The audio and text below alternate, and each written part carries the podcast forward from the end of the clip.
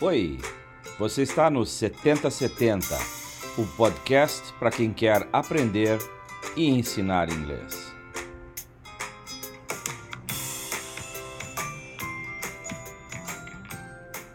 Uma realização do Departamento de Metodologia de Ensino da UFSC.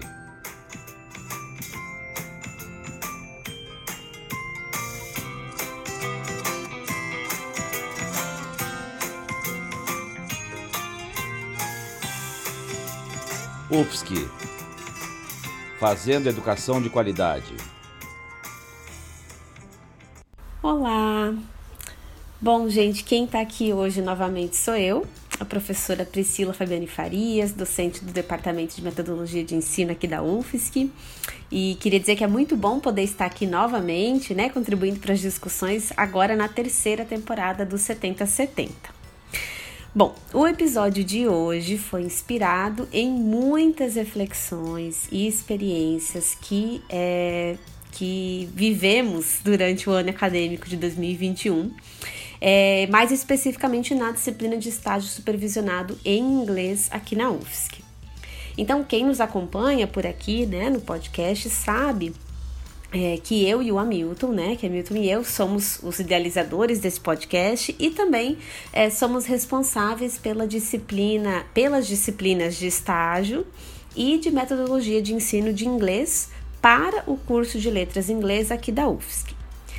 Então, ao longo desses três anos que a gente tem trabalhado colaborativamente, a gente busca é, diariamente exercitar e dessa forma a gente acaba é, continuando a aprender sobre, desenvolvendo, né? Um fazer docente que seja crítico. É, e o que, que eu quero dizer com crítico, né? Um fazer docente que seja democrático, emancipatório, que vise a promoção da, da justiça social através da formação de educadores e educadoras críticos. Bom, é justamente por esse entendimento, né, que as escolhas metodológicas que a gente faz nas disciplinas que ministramos, elas não seguem receitas prontas e nem se tratam de propostas fechadas e pré-determinadas que a gente repete a cada semestre. É, pelo contrário, né, a gente busca construir a nossa proposta de ensino e aprendizagem diariamente com a colaboração de todo mundo que está envolvido nesse processo. É, justamente é, para que os, os movimentos né, que a gente vivencia é, durante as disciplinas, eles possam refletir, pelo menos em alguma medida, né, as singularidades e necessidades dos nossos estudantes é, em relação às suas identidades, às suas trajetórias formativas e aos seus interesses profissionais futuros. E, bom, né, esse contexto, então, inicial que eu estou trazendo aqui, ele é importante por quê? Porque eu acho que ele ajuda a entender um pouquinho a proposta do episódio de hoje. Então, hoje, né, é, o episódio ele está indo ao ar após uma semana bastante intensa para a turma de estágio supervisionado em inglês aqui da UFSC. Então foi nessa semana que aconteceu o evento Desconstrução Docente, Experiências do Ensino de Inglês, e esse evento, que foi uma organização da, da turma de estágio, né? Então, uma organização é, colaborativa entre todos, entre todos os estudantes, professores, monitora é, da turma, né? Foi um evento na qual, é, no qual as equipes de estágio trouxeram algumas das suas reflexões é, que tiveram né, durante todo o processo de estágio para debate e discutiram aspectos que permeiam uh, o tornar-se docente e aí de modo mais específico tentando entender como que esse movimento se deu a partir da sua perspectiva durante o estágio é, curricular supervisionado. O evento foi um grande sucesso, né? A gente ficou muito feliz com com é, todas as apresentações, com as discussões, com os debates, né? Foi bem interessante para todo mundo. Mas eu diria que a parte mais interessante é, e que é o destaque que eu quero trazer aqui para esse episódio é, diz respeito justamente ao processo que levou o evento em si. Uh, então, nesse episódio, eu queria compartilhar com vocês um pouquinho da história desse evento, da história dessa turma, na tentativa de responder a pergunta que é título deste episódio. Então, como e quando que nos tornamos professores de fado? Quando que isso acontece? Como que isso acontece? Bom, para responder essa pergunta, então, eu vou contar um pouquinho para vocês sobre a disciplina de estágio aqui da UFSC. Então, na Universidade Federal de Santa Catarina, a disciplina de estágio supervisionado em inglês, ela acontece no fim do curso da graduação de letras em inglês, quando os estudantes que optaram pela licenciatura é, já vão ter cursado três anos de disciplinas diversas, né, que contribuem para sua formação enquanto professores e professoras de inglês. É, talvez justamente por essa organização temporal, né? É, o estágio sendo é, uma etapa mais final né, da graduação, é comum que os estudantes cheguem é, nas nossas disciplinas com diversas inquietações Dentre elas, o entendimento de que na disciplina de estágio é quando eles vão aprender a colocar em prática tudo aquilo que eles leram, tudo aquilo que eles pensaram é, sobre docência nos anos anteriores. Então é um entendimento bastante comum, né? De que quando se chega no estágio é que começa de fato a parte prática do curso. É no estágio o momento onde a teoria que já foi aprendida vai ser exercitada, né? E dessa forma, entende-se então que quando termina o estágio, que tem o diploma na mão, aí sim a gente se torna professor. Bom, eu diria, talvez, que esse é um dos nossos maiores desafios enquanto formadores de professores, e imagino que o Hamilton também concorda comigo, né? Porque é justamente esse, esse o desafio, né? É justamente essa questão de desmistificar essa crença. E, e, isso tem a ver com o fato da gente concordar com o Freire que ensinar vai muito além da prática docente, né? Justamente porque ensinar exige, como diz o Freire, rigorosidade metódica e pesquisa. E é importante aqui deixar claro que é, esses aspectos, né, do qual fala Freire, é, eles têm que estar presentes não só no momento do planejamento, mas também é, durante a implementação das atividades, das aulas, né, e também após o momento da prática, né?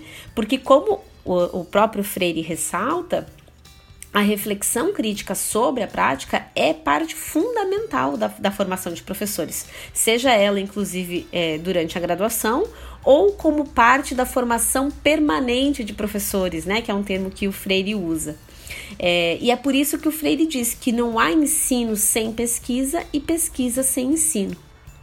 Então, quando os estudantes de letras em inglês chegam para nós e, e aí se envolvem né, nas atividades propostas, enfim, na disciplina, na disciplina é, eles passam a constituir e a formar essa comunidade de aprendizagem da qual a gente compartilha. E eles são convidados, são encorajados a enxergar a docência como um exercício de pesquisa e reflexão constante.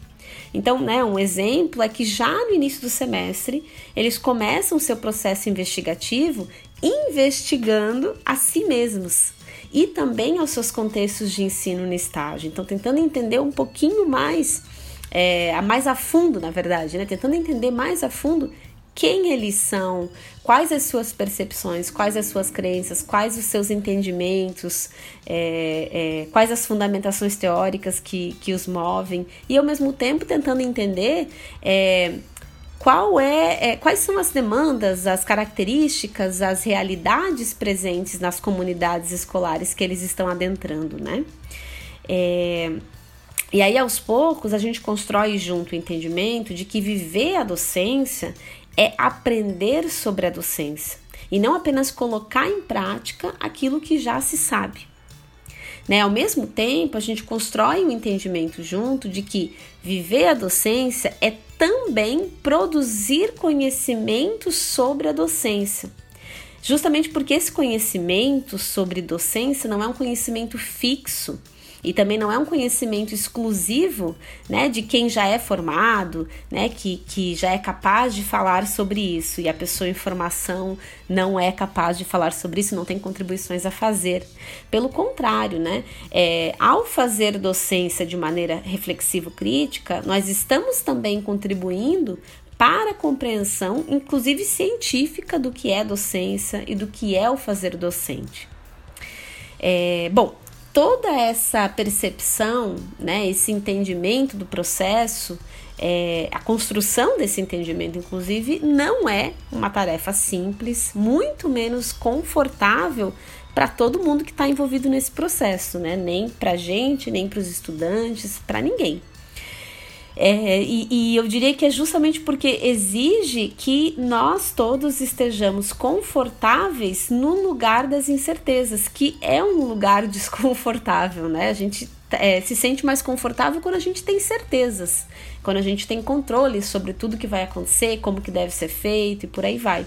Quando a gente está no lugar das incertezas, geralmente nos sentimos desconfortáveis, né? E isso causa diversas emoções, né? É, como dito anteriormente, é, a gente acredita e a gente constrói isso com os estudantes de que não há uma receita a ser seguida, nem tampouco respostas prontas que vão servir para a solução das dúvidas, das dificuldades, das inseguranças de cada um. É, pelo contrário, né, o processo de tornar-se docente, que é vivenciado por cada um de maneira diferente, ele é movido não por competências adquiridas ao longo do estágio, e sim pela curiosidade individual e coletiva que é encorajada é, e trabalhada semana a semana. Justamente porque, como o Freire já dizia, é, como professor, sem a curiosidade que me move, que me inquieta, que me insere na busca, eu não aprendo e nem ensino. Então, a história dessa turma, né, que eu estou contando, compartilhando aqui com vocês, e que é inclusive a turma da qual a gente está se despedindo nos próximos dias, o semestre 2021.2 da UFS que acaba nas próximas é, na próxima semana, né, nas próximas semanas.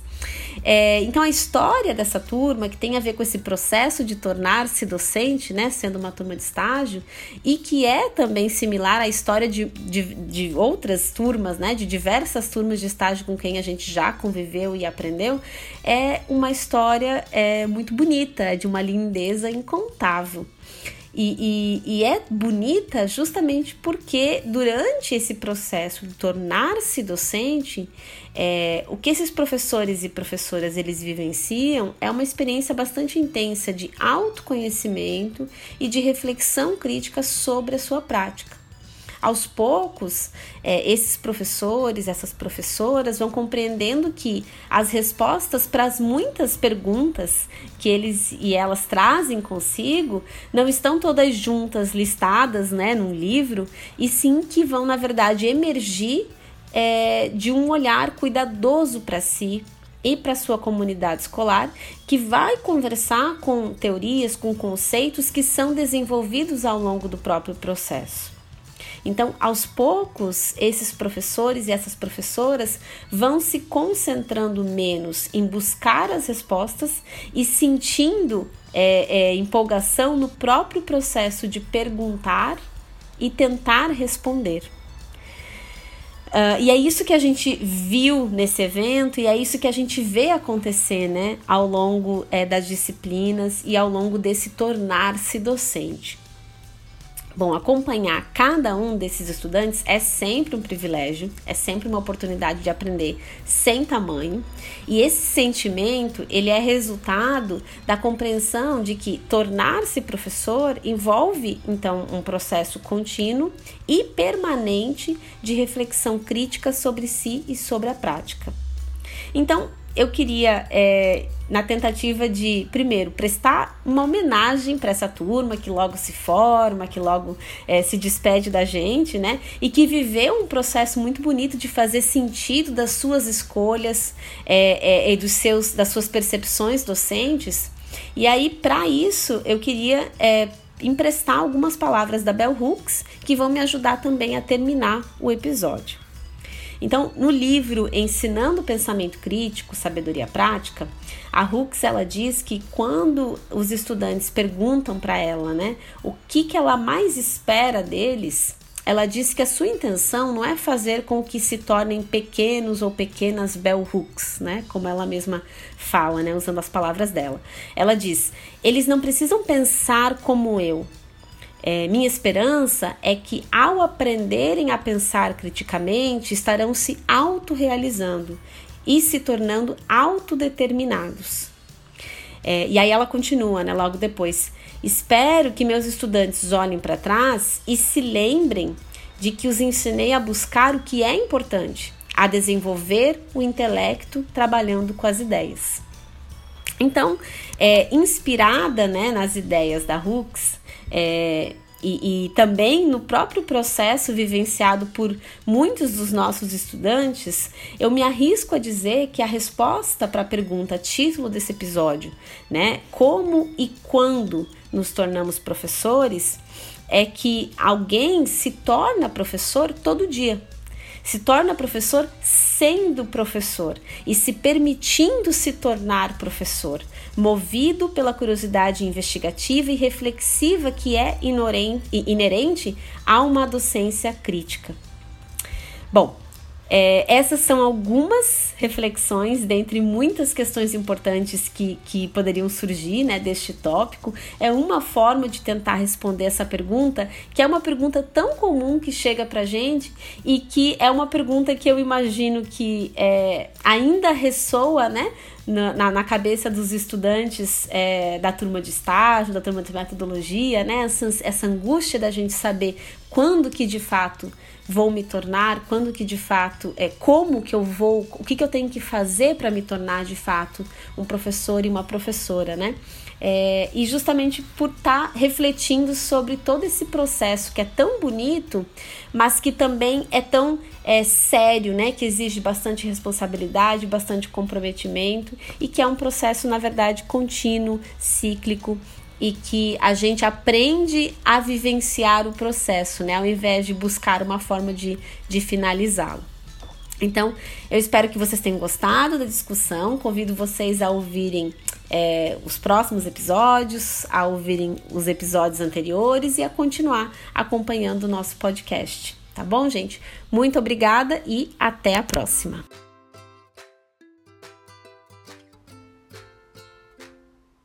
Esse foi o 7070, o podcast para quem quer aprender e ensinar inglês. Uma realização do Departamento de Metodologia de Ensino da UFSC. Novos episódios sempre às sextas-feiras, às quatro da tarde. 7070, uma produção de Hamilton de Godoy Vilevic e Priscila Fabiane Farias. UFSC Fazendo Educação de Qualidade.